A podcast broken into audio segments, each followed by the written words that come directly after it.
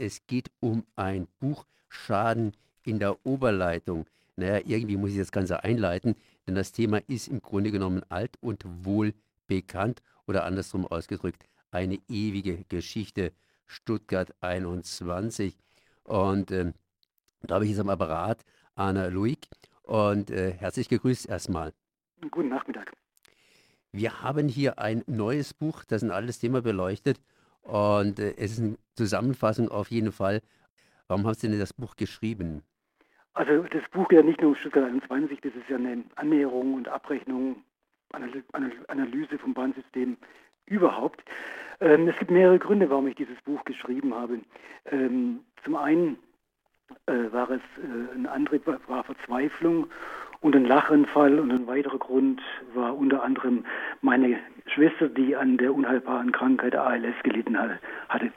Ähm, die Verzweiflung war die, dass ein Bahnbetrieb, der bis 1994, bis zur Bahnreform, als die Bahn an die Börse sollte, perfekt äh, funktioniert hat und jetzt 25 Jahre später, wo er nach den Gesetzen der Aktiengesellschaften geführt wird, äh, am Ende ist, fertig ist, zerfällt, im Grunde ein Witz von Hochtechnologiestandort wie Deutschland ist. Und der Lachanfall, um dieses Buch zu schreiben, war der, ich war auf der Fahrt äh, auf der Brenztalbahn, auf der Schwäbischen Alb von Königsbronn nach Ulm. Und in der nahen Kreisstadt Heidenheim gab es folgende Durchsage. Sie haben es wahrscheinlich schon gemerkt, dass alle unsere Klos defekt sind.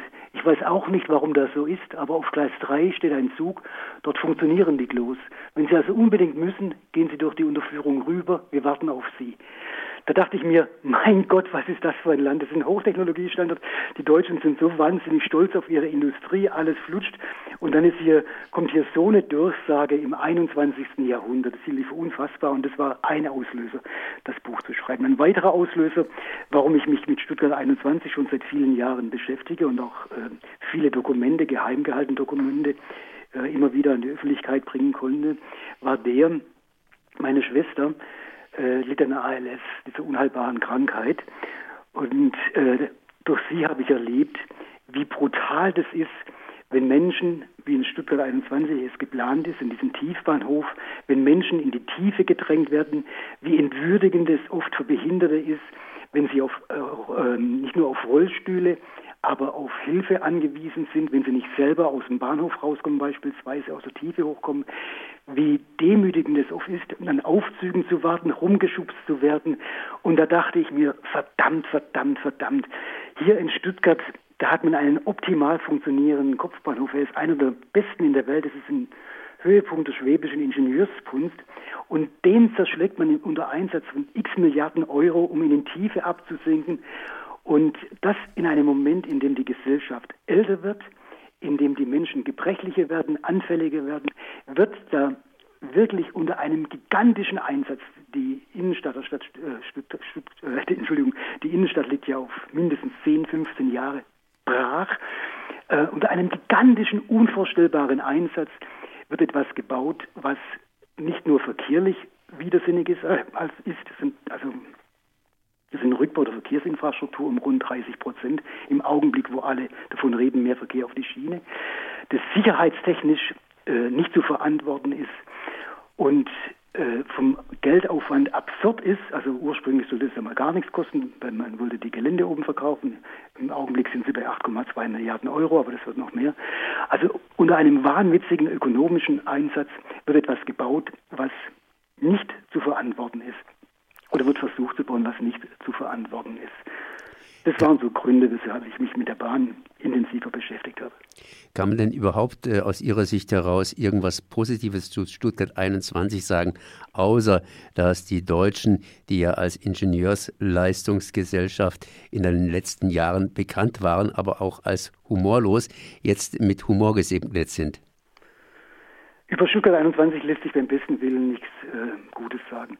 Also man muss wirklich vorstellen, sich vorstellen, ähm, dieser Bahnhof in Stuttgart, der existiert, dieser alte Kopfbahnhof, nochmals, das ist ein Höhepunkt der deutschen, vor allem der schwäbischen Tüftelkunst. Der ist absolut perfekt und der ist ausgerüstet für den zunehmenden Verkehr. Es soll ja mehr Zugverkehr auf die Schiene kommen, erklärt die Bundesregierung.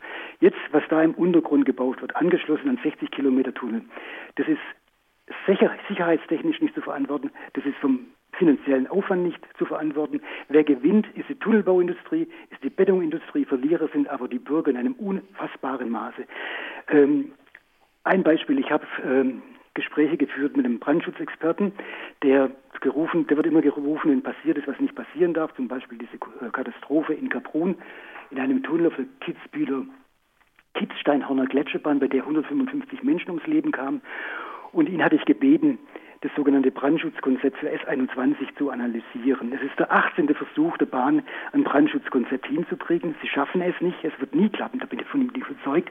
Und der sagte mir nur so etwas in Stichworten jetzt, er, war komplett entsetzt, dass sowas äh, vorgelegt wird. Er sagte, äh, was da in Stuttgart gemacht wird, das ist eine Katastrophe mit Ansage. Er sagte, es ist ein Staatsverbrechen, was hier geschieht. Er rief voller Verzweiflung, die dürfen das nicht machen. Und er sagte auch, ich verstehe auch nicht, warum ein Staatsunternehmen so agiert. Es ist kriminell. Die obersten Maximen unseres Staates, grundgesetzlich garantiert, sind Schutz von Gesundheit und Leben. Dagegen wird aber bei S21 prinzipiell verstoßen. Schauen Sie sich doch mal die Situation im geplanten Tiefbahnhof an.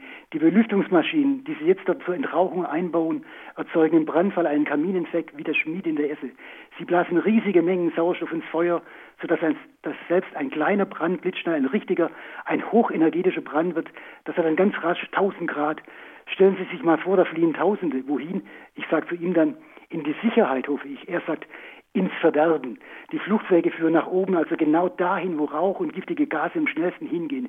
Im Ernstfall müssen sich fast 800, 1800 Personen durch einen 90 Zentimeter Engpass neben den Zug zwängen, während der Rauch in zwei, drei Minuten den ganzen Zug einhüllt. Sie werden ersticken. Die Fluchtwege müssen aber nach unten gehen, weg vom Rauch.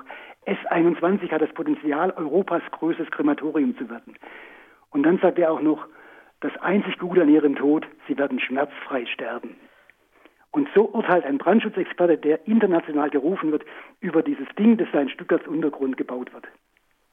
Da stellt sich eigentlich im Prinzip nur die Frage, warum bauen die ständig weiter, beziehungsweise warum gibt es nicht mal irgendwie so eine Art Punkt, wo man sagt, hey, äh, das könnten wir noch mal stoppen. Äh, ich meine, alle sagen inzwischen, das müsste man stoppen, aber trotzdem wird weitergebaut. Es ist Zynismus, der da agiert. Also ich hatte auch einen anderen ähm, Insider äh, befragt äh, im Rahmen dieses Buchs, er sagt, es ist einfach so, wir bauen da einfach weiter. Wir sind äh, im Griff fast eine Mafia-ähnlichen Strukturen. Da verdienen einfach nicht so viel daran. Es ist ja ein riesiges Geschäft für die Tunnelbohrmaschinen von Herrn Herrenknecht, der übrigens äh, in Baden seinen Hauptsitz hat. Ähm, es ist ein riesiges Geschäft für die Betonindustrie, es ist ein riesiges Geschäft für die Stahlindustrie. Ähm, es geht ja nicht nur um Peanuts, das geht ja um zig Milliarden und vor allem ist es ein Ries Riesengeschäft für die Immobilienindustrie. Also das ist das Ganze, was in Stuttgart passiert, ist ja kein Bahnprojekt, es ist primär ein Immobilienprojekt. Es geht darum, dass der Bahnverkehr in die Tiefe geht, damit oben Immobilienhaie in einem unfassbaren Maße Profit machen können. Jetzt wurde gesagt, äh, rentabel ist das Ding schon lange nicht mehr, zumindest nicht rentabel für die Bahn. Haben Sie eine Ahnung, ob das wenigstens als Immobilie noch rentabel ist? Also für die Immobilienindustrie ist es auf jeden Fall rentabel. Nein, es geht noch viel weiter, was hier in Stuttgart passiert. Die Frage ist doch, und ich bin kein Verschwörungstheoretiker, überhaupt nicht, ich bin mein, weit, meilenweit davon entfernt. Man muss sich doch die Frage stellen, wie kommt es, dass in der Automobilhauptstadt der Welt die Alternative zum Auto, der Zug, unter die Erde verschwindet, verschwinden soll, aus dem Augen, aus dem Sinn. Wie kommt es, dass es in der Automobilhauptstadt der Welt der Bahnverkehr definitiv um 30 Prozent Leistungsfähigkeit zurückgebaut wird? Ist es ein Zufall in diesem Autoland? Ist es ein Zufall, dass es gerade in dieser Stadt passiert? Ähm, da können Sie mal drüber nachdenken. Nachdenken bzw. zuhören kann man Ihnen auch. Sie stellen Ihr Buch in Kürze wieder vor.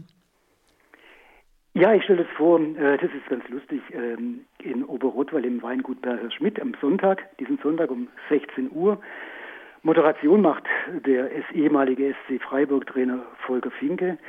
Ähm, es gibt für jeden, der kommt, ein Glas Wein und Fingerfood, Häppchen und Eintritt 16 Euro und ich denke, das wird äh, eine ungewöhnliche, lustige Veranstaltung, informative Veranstaltung und wie gesagt, es geht ja nicht nur um S21, ich habe versucht, äh, die Situation der Bahn äh, im Allgemeinen zu analysieren und durchzuchecken. Wenn ich darf, würde ich noch meine Schlussbemerkungen vorlesen, die so wie das Buch endet. Und zwar schreibe ich da, ich denke, gut kann es mit der Bahn aber erst werden, wenn sich die Verantwortlichen von dem Wahn des komparativen Denkens verabschiedet verabschieden. Denn dieses Denken perpetuiert für ewig das klägliche Dahinstümpern. Die Bahn muss nicht pünktlicher werden, sie muss pünktlich sein. Die Bahn muss nicht sicherer werden, sie muss sicher sein. Die Bahn muss nicht zuverlässiger werden, sie muss zuverlässig sein. Kurzum, die Bahn muss nicht besser werden, sie muss gut sein.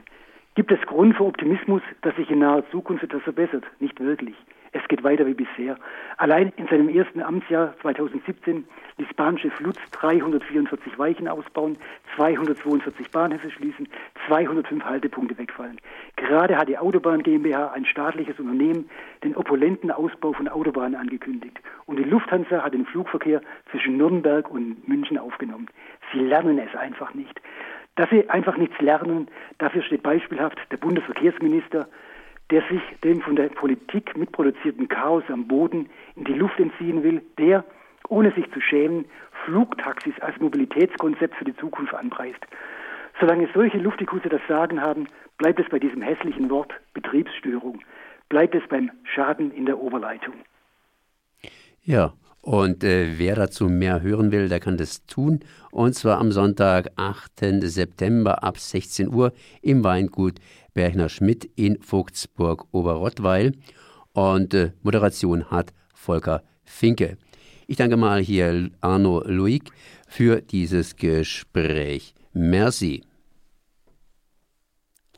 Ja, und dann nochmal ganz kurz in eigener Sache hier. Freiburg, das kann man nachlesen, wird am Wochenende von der Bahn abgehängt. Das heißt, die fahren ganz einfach an uns vorbei.